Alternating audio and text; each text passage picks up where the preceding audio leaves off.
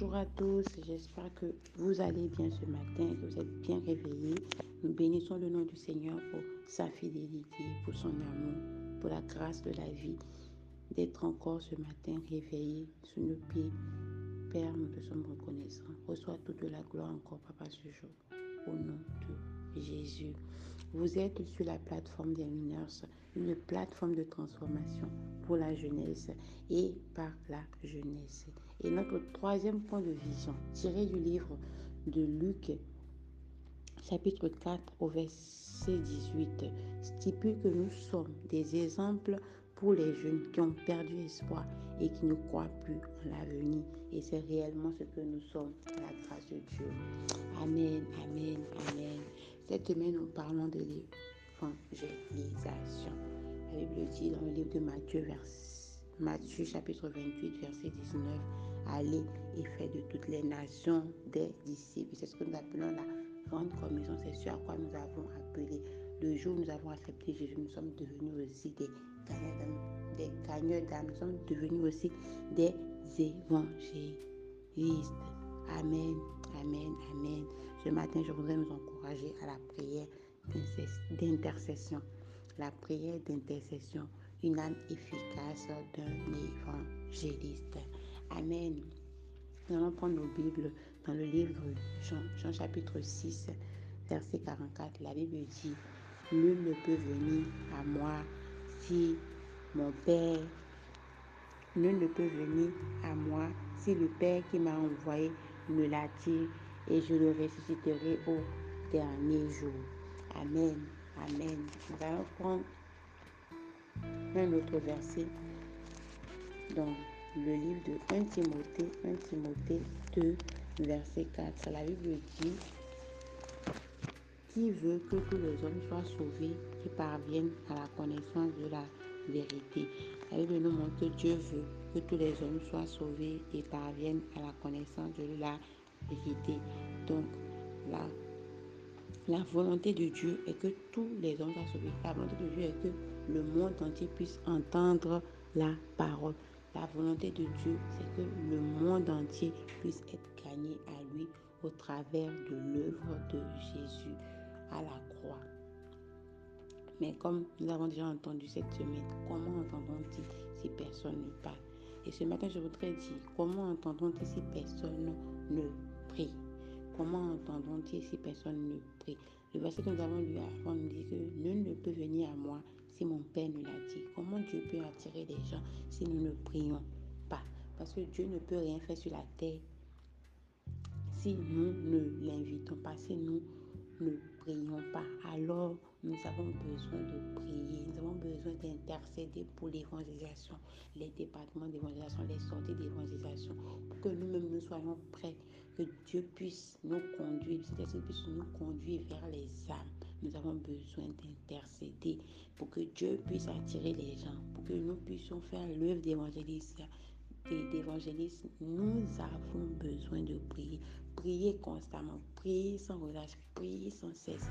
Tous les jours, nous devons prier pour nos voisins, pour nos, pour nos collègues, pour nos amis, pour nos connaissances, afin que Dieu puisse les attirer à lui. Et ma prière véritablement ce matin est que nous devenons des intercesseurs, que nous devenons des intercesseurs pour l'évangélisation.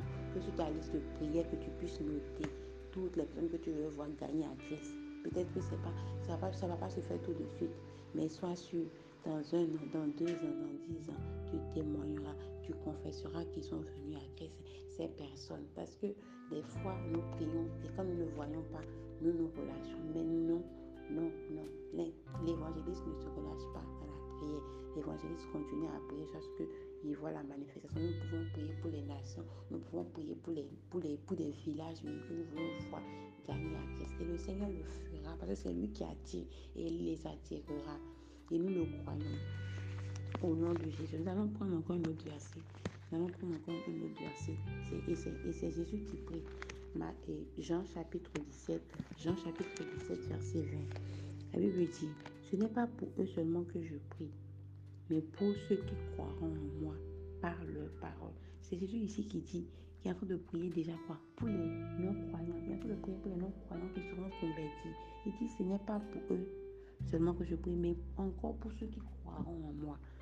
Jésus aussi est déjà en train de prier pour les futurs chrétiens. Et nous alors, comment pouvons ne pas nous prier tous les jours pour l'évangélisation.